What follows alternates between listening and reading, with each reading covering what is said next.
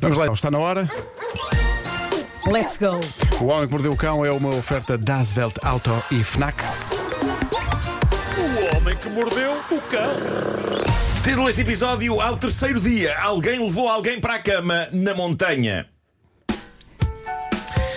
Bom, eh, o nosso amigo António Raminhos, que sabe do meu gosto gourmet por histórias bizarras, mandou-me um particularmente fascinante. Obrigado, Raminhos, por isso. No Brasil, em Goiás, um pastor religioso deixou uma mensagem à mulher, antes de morrer, onde dizia, e passo a citar: A minha integridade física tem de ser totalmente preservada, pois ficarei três dias morto, sendo que no terceiro dia ressuscitarei. O meu corpo, durante os três dias, não terá mau cheiro, nem se decomporá, pois o próprio Deus terá preparado a minha carne e o meu cérebro para passar por esta experiência. E ele escreveu isto em 2008, estava absolutamente convicto disto e deixou até a hora a que isto ia acontecer ao terceiro dia.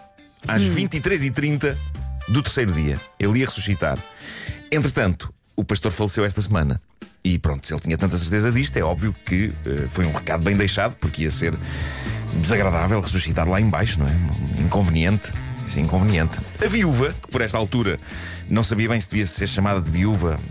Viúva de- de- temporária, Claro. digamos assim, para alinhar na mensagem do falecido Durante marido. os história. dias, não é? É um, Claro, é um fim claro. de semana alargado de viúvas. isso é isso. Ela respeitou o pedido. Portanto, após a morte do senhor, eh, ele, ele foi eh, refrigerado, não é? Eh, durante dois dias. E ela esperou pacientemente três dias. Ao terceiro dia, tiraram o senhor do frigorífico. E estava tudo preparado para o grande regresso. Várias pessoas juntaram-se para assistir em primeira mão ao momento em que, ao terceiro dia, pelas onze e meia da noite, o pastor da lei da morte se libertaria. De uma forma bastante literal. Ele iria levantar-se e prosseguir a sua vida pela graça de Deus. Bom, Ainda estão à espera. a hora chegou ao terceiro dia, 23h30, e não é que. Ah. Não é que não aconteceu rigorosamente nada e ele permaneceu morto? Não estava à espera. Eu, eu, eu por acaso não estava à espera. Pois Estranho. Não aconteceu nada, não aconteceu nada. Então- estava morto, permaneceu morto. O morto continua morto. Continua morto. Não é? Eu gosto de pensar que os seguidores dele ainda deram uma tolerância, não é? Mas vamos esperar até à meia-noite, pessoal. Exato. Que isto das ressurreições às vezes tem atrasos. Exato.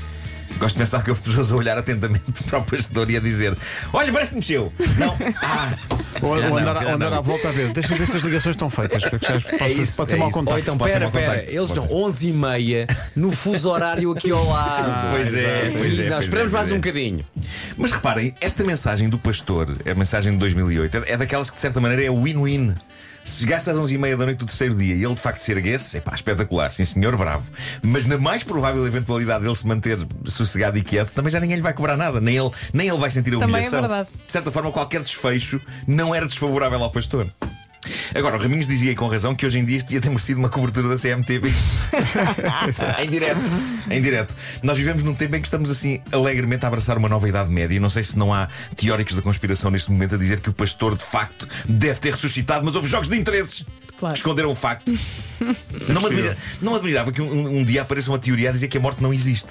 Que somos Que- imortais. negacionistas da morte? Sim, os, os governos é que levam as pessoas a dada altura para sítios onde ninguém as vê mais. Há armazéns. Só É. que se convencionou chamar morte. Céu. De qualquer forma, imagina o cheiro desses armazéns. Não, se as pessoas estão vivas, está tudo bem. Desde que tenha casa de banho. Ah, é verdade, estão vivas. Claro, claro, desse, claro. desse É esse dado. detalhe. Sim, sim. Quer dizer, mesmo assim, demasiadas pessoas num só armazém. Hum, Claro. É pá, se houver condições, eu não me importo ir para um armazém. Promíscuo. Eh, daqui a uns anos. Bom, eh, falando da CMTV, há uma página no site do Jornal Correio da Manhã chamada Insólitos, onde por vezes há notícias do mundo dignas de figurar nesta rubrica. Eu há bocado Sim. fui lá espreitar e descobri aquele que me parece o título mais épico que eu já vi numa notícia. Diz devagarinho. A um ponto em que eu pensei, pronto, agora é que foi. Enlouqueceram. Enlouqueceram. Posso ler-vos? Claro. Então preparem-se, diz assim, Pedro, recorda a música.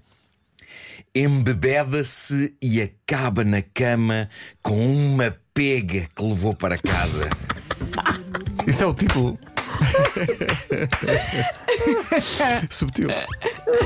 Lê outra vez. Embebeda-se e acaba na cama com uma pega que levou para casa. Malta, eu estava ali no Café Martins e ri-me. Claro. As pessoas estavam lá e eu fiz. Mas chegaste a ler a Eu, eu notícia. fiquei com palpitações quando li o título e depois li a notícia que basicamente fala de uma jovem americana, Macy, que numa saída com os amigos em que bebeu demais, quando voltava para casa, travou amizade com uma meiga ave, uma pega. Uma pega. Ah, bom. E acabou a adotar a meiga ave com quem dormiu na cama nessa noite. Pá, mas espera. É assim, mas não deixa de ser estranho. Embebeda-se e acaba na cama com uma pega. A minha questão agora que é: para casa. achas que foi intencional ou que não foi intencional? Claro que foi, tanto que Achas? Claro. Achas mesmo? Vê o número de Olha, visualizações. eu não sei se é jornalismo, sei que me ri. Eh, pá, e não consigo parar de dizer. Eu quase que a minha vontade de fazer uma t-shirt com esta Sim. página. Embebeda-se e acaba na cama com uma pega. Eu só imagino os pais a acordar. Pega? Tu estás com uma pega na cama. Vocês dizem Mas, que bem repara, pega. mas o que é isso? O título, o título não tem nada de errado. Nada, Repara, nada. A nossa mente o- é a que ave é- chama-se pega. E, e, de facto esta jovem embebedou-se e acabou na cama com uma Obrigada pega. por este momento, Marco. Ai, ai. É. Bom, eh, várias pessoas mandaram uma outra notícia. Várias pessoas mandaram uma outra notícia na qual eu me revi muito. É uma saga que vem da montanha mais alta do Colorado, na América, e isto é uma saga. Um homem decidiu fazer uma caminhada por essa inóspita montanha, um lugar duro que não é para todos, mas o homem abraçou a missão sozinho, só ele e a natureza. Até que desapareceu. No passado dia 18, ao não voltar para o local onde estava alojado, o homem foi oficialmente dado como desaparecido. E o que aconteceu a seguir foi épico. Cinco equipas de resgate foram para o local tentar encontrar o homem todo o dia e toda a noite. Foi uma odisseia que ia sendo acompanhada por constantes chamadas telefónicas para o telemóvel do homem, sendo que o telemóvel tocava, tocava sem resposta, as buscas não pararam, equipas de especialistas em terrenos agrestes, peritos que conheciam a montanha, passaram o lugar a pente fino durante 24 horas em vão, simplesmente não o encontravam. De vez em quando novas chamadas para o telemóvel, tocava, ninguém atendia, angústia, receio, até que alguém dá a notícia: pessoal, o senhor apareceu, voltou ao alojamento pelo próprio pé e está bem de saúde.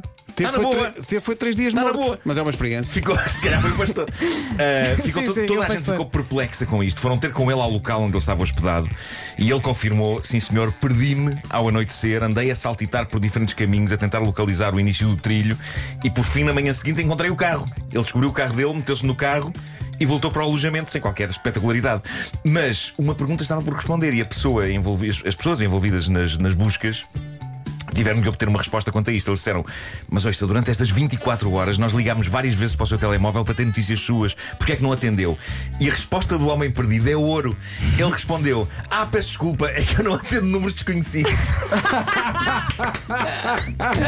Malta! Este homem podia ser eu!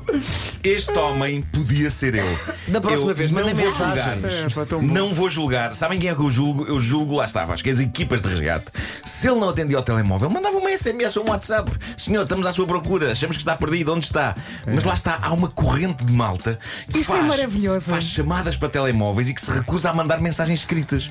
Eu vejo isso acontecer na minha vida. Números que eu não conheço ligam 30 vezes, se for caso disso, de forma incessante, e tenho de ser eu a mandar uma mensagem escrita para o número a dizer não posso atender, quem fala? E só aí se dignam a escrever e a explicar o que querem e que geralmente são assuntos que não têm um nível de urgência à altura das 30 tentativas que passaram a tarde a fazer. Claro, claro. Mas olha que tu estavas isso, a contar a história e eu eu, não pensei. julgo, não julgo este desaparecido. E eu pensei, esta não vai ser tão boa como a história da pega. E é, É. e é. É, pá. Eu não julgo este desaparecido. Se fizeram chamadas e ninguém atendeu, mandem uma mensagem escrita, caneco. se ele olhava para o telefone, se for alguém que eu conheço, ok, agora assim, Claro. daí há de ser um telemarketing, não apetece agora. Mas é maravilhoso. Ligamos várias vezes para o seu telemóvel. Ah, não, não, eu não atendo números desconhecidos. Ora, Diz o o, teu homem que estava sonho- perdido na montanha. O teu sonho é ter um telemóvel que não toca? Que não faz chamadas? Uh, faz sim. tudo o resto? Faz tudo o resto. Chamadas, mas não- aplicações. Sim, sim. E pode ter SMS, mas, eh, Sim, mas não, que não- toca. mas- não ok. toca. Sim, senhor. Porque eu acho muito inconveniente chamadas a acontecer. É uma chatice, não é? Eu penso, ah, já me estragou o dia. Marco, tu és uma alma velha, pá.